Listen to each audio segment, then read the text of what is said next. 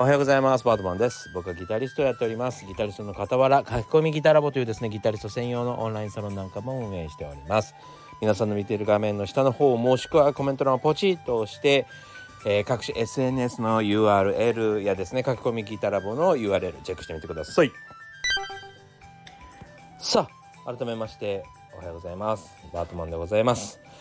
えー、明日からですねとうとう入院ということでですね、えー、今日が今日ってあの事前収録しております。土曜日。前日の土曜日に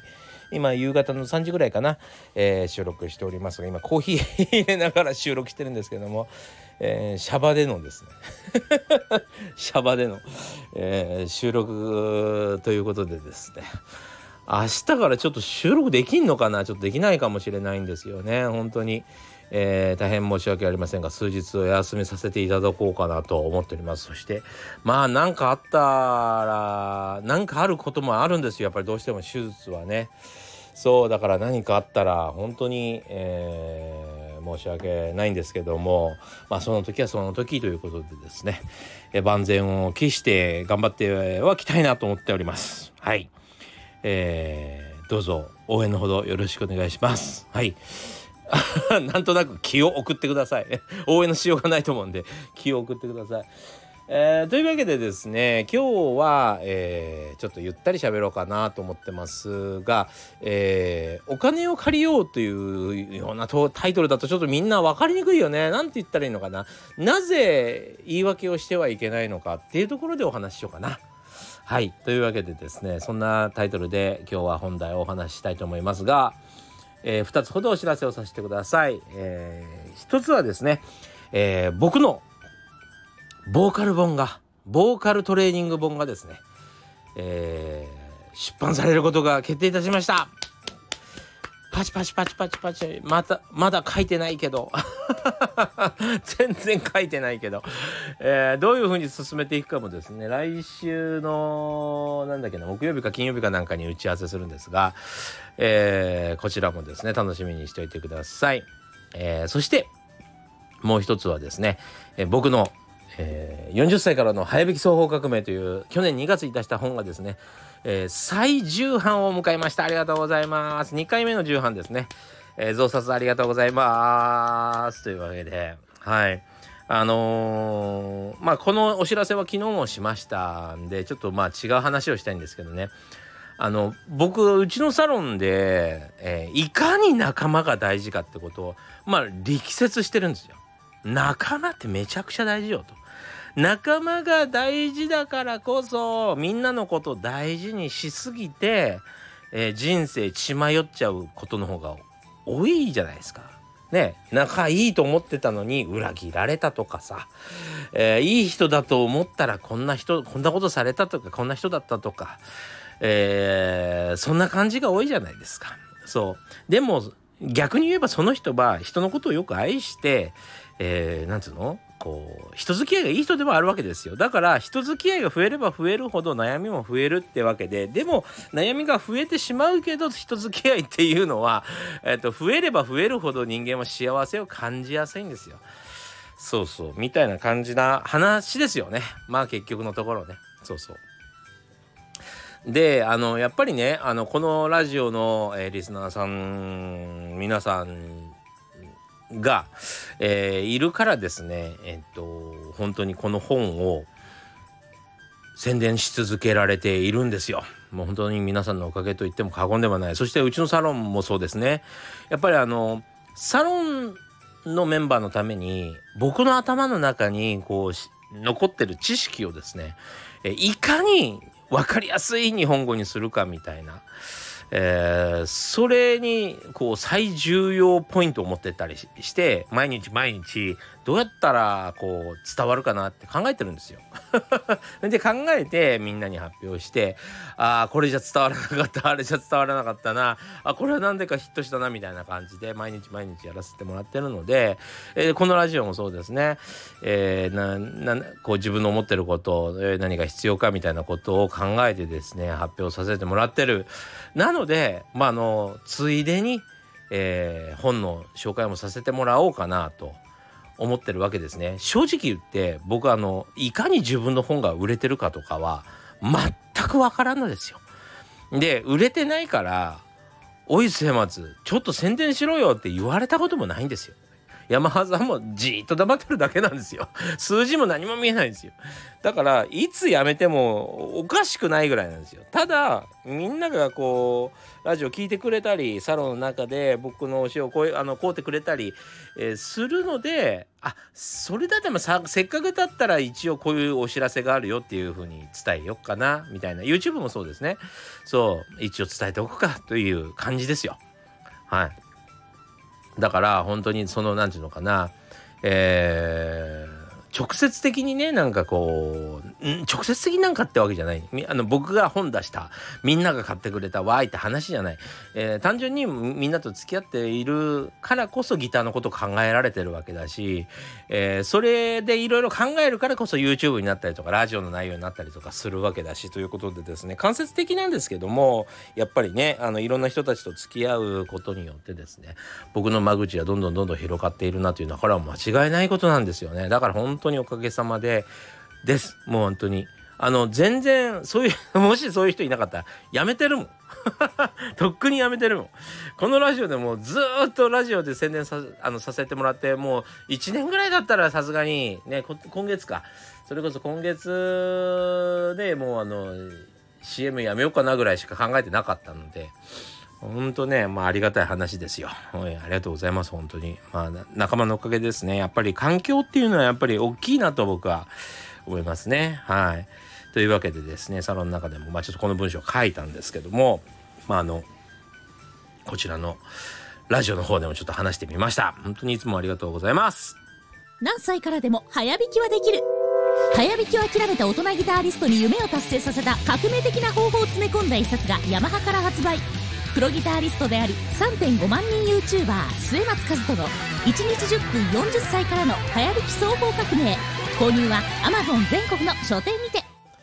さあというわけでですね、えー、今日の本題でございます。お金を借りようというところでですねお話をしたいんですけども これお金借金をしようぜって話じゃなくてまああの貯金が全てだっていう人もいればねお金借りる派っていう人もいたりとかえー、いろいろ人によっているじゃないですか。まあ、理想とかね、思想とかいろいろありますよね。でも僕はお金を借りるのがうまくならないとどうしようもないと思っている、えー、人間なので、その部分をちょっとお話ししてみたいなと思っております。で、これはなぜこんな話になったかと言ったらですね、えー、スポットで習いに来た中学生がいまして、その、中学生がね、なぜ僕みたいに高級ギターをいっぱい買えるのかと大人になったら買えるのかと プロってどうなるんだみたいな質問があのどういうふうなどうやるとプロになれるんでしょうか？みたいなところの質問があったので、えー、その部分でお金の話をしたんですね。これをちょっとシェアしようかなと思っております。えー、というわけでですねあのそれに対しそれにのそれのつながりで、えー、って言ったらいいかな、えー言い訳する時がすごい大事だよねっていう話もちょっとしたいなと思うんですけども。まああの僕らってまあその、まあ、学生の時からまあえー、お金は持ってないわけですよね。基本的には親のお金しかないしまあバイトをしたからといって、まあ、月に5万円7万円とか、まあ、学生時代だとあんまり時間がないからね。えー、一生懸命働いてもそのぐらいしか稼げなかったりとかするわけですよね。そんなことやってるとですねいつまでたっても楽器が買えない。なんだったらねでも子供の そのバイト代の方があのー、自由に使えるお金としては多い時もあるよね 人によってはね。そうだって大人になったからっつってさ例えば分かんないけど20万円しかもらえない人だったら20万円の中で生活やりくりギリギリでやってたりこれが50万になろうが100万になろうが、えー、じゃあなんつうの？人間で無欲で1,000万もらってもね、えー、もう5万しか使ってませんって人はいないじゃない。1,000万もらうと1,000万なりの家借りてたりとか車乗ってたりとかして結局カツカツなのは一緒じゃんみたいな生活だったりするわけですよ。多少なんていうのなんかこう無駄なものが買える程度で。えー、意外と事業資金に持っていかれたりいろいろあってそんなっていうか例えばほら偉くなっちゃったりするとさあの社員を連れてどっかに遊びに行くとか飲みに行くとか、まあ、そういうのもあったりとかして結構お金出ていくよねってこともやるわけですよね。そうまあそういうこと考えるとまああのそんなに余裕がなかったりもするかもしれませんけども、えー、あ余裕がなかったりするのでね大事なのはですねえー、借金することかなと思うんですね。それでただ借金の仕方なんですけどなんかこう自分の何て言うの何も生み出さない趣味に借金しろって言ってるわけじゃないんですよ。ただこの仕事をしようとする時に例えば僕らみたいにギターがないと始まらない。特にギターなんてさ持ってないと練習できないわけじゃない。でここがやっぱり大事なとこなんだけど高いギターじゃないと仕事ができないんだよね。あの例えばサウンドハウスさんでフォトジェニックっていうギターがあります。7000円ぐらいかな。エレキギターで。全然ねマジであの、仕事で使おうと思ったら使えるよ。別に構わないと思うよ。わかんないと思う多分。その音だけ聞いたら。ただやっぱしなんかこう、えー、なんつうの？プロデューサーに会うとかさ。レコーディングに行くとか。その、えー、依頼者のところに依頼してる依頼してくれたアーティストに会うとかさ。そういう時があるとえ？プレイテック持ってきたの？って話にはなるわけですよもちろん。もちろんなるんですよだからまああのいい服をねいいあのすごい高級じゃなくていいから綺麗な服を着てましょう綺麗な靴を履いてましょうみたいなのと同じでまあそこそこあのあこの人プロですよねっていうあの機材は持っていかなきゃいけないっていうわけなんですよね。そうだって車修理に出したのにさ100円ショップに売ってあるノコギリでなんか切ろうとしたらビビるじゃん。めちゃくちゃよく切れるんですよって言われてもビビるじゃん。そんな感じですよ。そうそう。だからまああのそんな感じでねあのいいギターを買わなければならなかったりするわけですけどもまあそのね、えー、そのギターを買うまでにね例えばまあバイト代を1ヶ月5万円稼げたとしてもやっぱり友達と遊びに行ったりとかもするだろうしそんなんでお金なくなっちゃうだろうしその5万円を例えばそうだな20万のギター買おうと思ったら4ヶ月は全然1円も使わないにしても4ヶ月はかかるわけじゃん。それだったらまあ早めに買ってねえー、今日買って例えば今日買って4ヶ月練習するのと、えー、4ヶ月後に買うのではさなんかいろいろ変わってそうじゃない？もちろん熱意もそうだよね。4ヶ月後にはギターないままの4ヶ月経っちゃったらさもういいかなってなるかもしんないよね。で欲しいと思ってるだけの4ヶ月ってなかなか辛いじゃない。なんかその代わりのものがあるんだったらいいんだけどさ代わりのものも何にもなくてギター弾いてる周りに友達もおじさんもなんかいなくってさ何にもないでただ欲しいなと思ってるだけなんて結構厳しいよね。まあみたいな感じでね。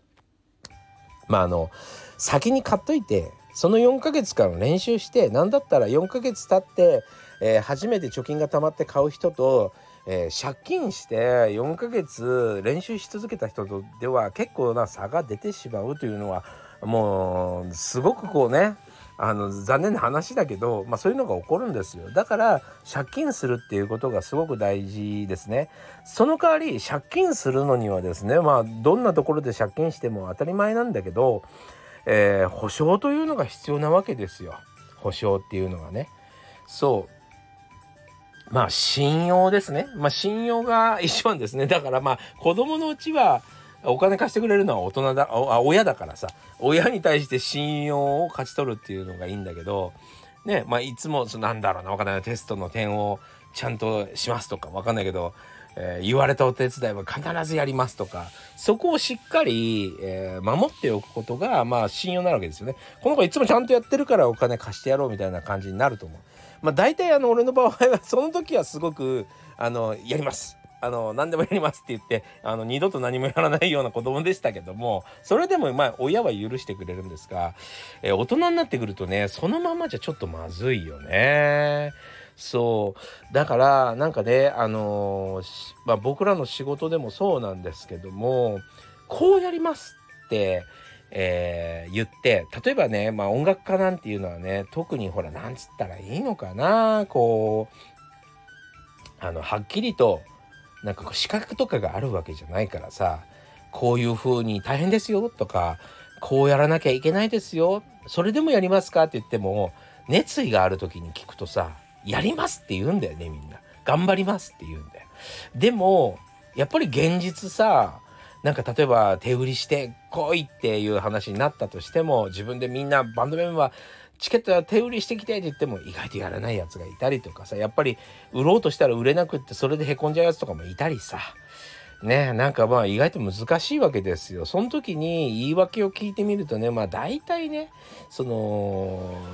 自分自分勝手なというかね。いやいや俺はこういうふうに思ってたんだけどこういうふうになっちゃったからなかなかそうもできなかったんだよねみたいな。そこをなんとかするのが熱意ってもんなのにそう。なんかちょっと嫌なことがあったりとかちょっとできない理由があるとそれをネタにさなぜできなかったかをすげえ力説する人っているじゃん。それがめちゃくちゃ良くないんだよね。それがめちゃくちゃいけない。そう。それがあるともう、えー、お金は借りれないんですよね。そう。だからおあの言い訳をするのはみんなする。もうなんか下手な言い訳とかしてえー、ちょっと体調が悪かったとか、えー、まあなんていうの？相手のことをちょっとだよくほら親戚が死ぬ人いるじゃん。片っ端から親戚死んでさしょっちゅう欠席する人とかいるけど、まあ、それあのなんつうのかな。あんまり重大じゃないところでやるのはいいんだけど、まあ、そういうことをやる人って癖がついちゃうじゃない？そういうふうに嘘つけばなんとかなるみたいな感じでね。でその結果何ができなくなるかって言ったら、まあ、お金を貸してもらえなくなるんだよね。お金を貸してもらえなくなってしまうとどうなるかっていうとお金を借りてしっかりと事業投資をするっていうことができない人だなっていう判断をされてしまうんだよね。そうそこが一番問題よね。そこが一番問題逆に言うと、えー、お金を借りない限りはこの世ではなかなかまとまった資金を、えー、作り出すことっていうのはまずできないっていうことですよ。えー、そのギターを買う話と一緒でねそうあのそれは学生だからとかって話じゃなくてまず稼げる状態を一番最初に作れちゃうっていう人はまずいないわけですよね。そう、先に金がめっちゃありますっていうスタート地点の人って、もう大富豪の子供とかじゃない限り難しいわけですよね。そう。だから大事なのは、あの、お金がなくても何が、何を持ってれば何とかなるかっつったら信用なんですよね。そう。だから、下手な言い訳する人には、誰にもあ、あ、もう、あ、違う違う違う、今言い方悪かったね。えー、下手な言い訳をする人は、誰も信用しなくなるのはそこなんですよ。そこなんです。そう。何のなんかこう魅力もないように見えるのはそこなんですよ。何の可能性もないからですよね。そう。だから、しっかりと、あの、有言実行を言ったことは、最低でも守る。もしくはやってることそしてやってるものに対して要はその相手お客さんとかお友達とかお付き合いしてる人とかそういう人たちにいかにこう真摯であるかと。それ以外の人たちにはもういいから。全然関わってもなければさ、えー、なんていうの？全然こう話したこともない人にみんな夢中じゃない？SNS とかでさ一生懸命こう自分がすごい人であることを見せびらかすためにこう 一生懸命自撮りしている人たちいっぱいいるじゃない？そうそういうのってもう全くのその分かるけど。分かるけどもう無駄でね。あのだってこの人インスタ10万人いるからお金貸してやろうって思う人はいない わけでさ そうだからね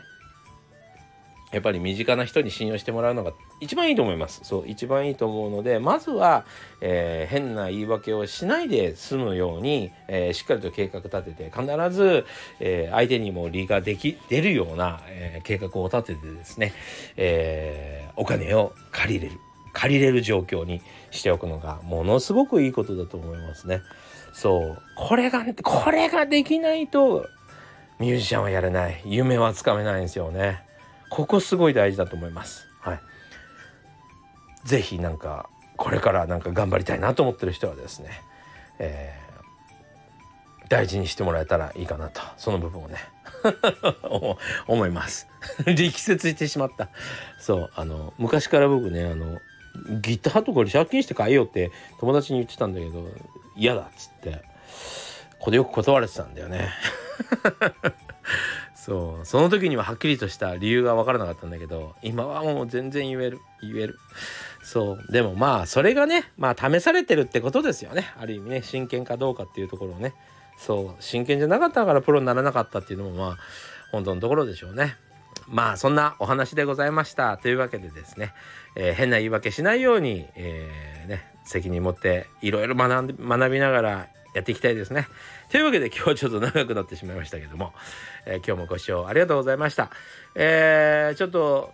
手術頑張ってまいります。またあの元気に、えー、このラジオに復活できることを願っております。ちょっと、えー、お休みしますが、えー、また復活の際はよろしくお願いします。それでは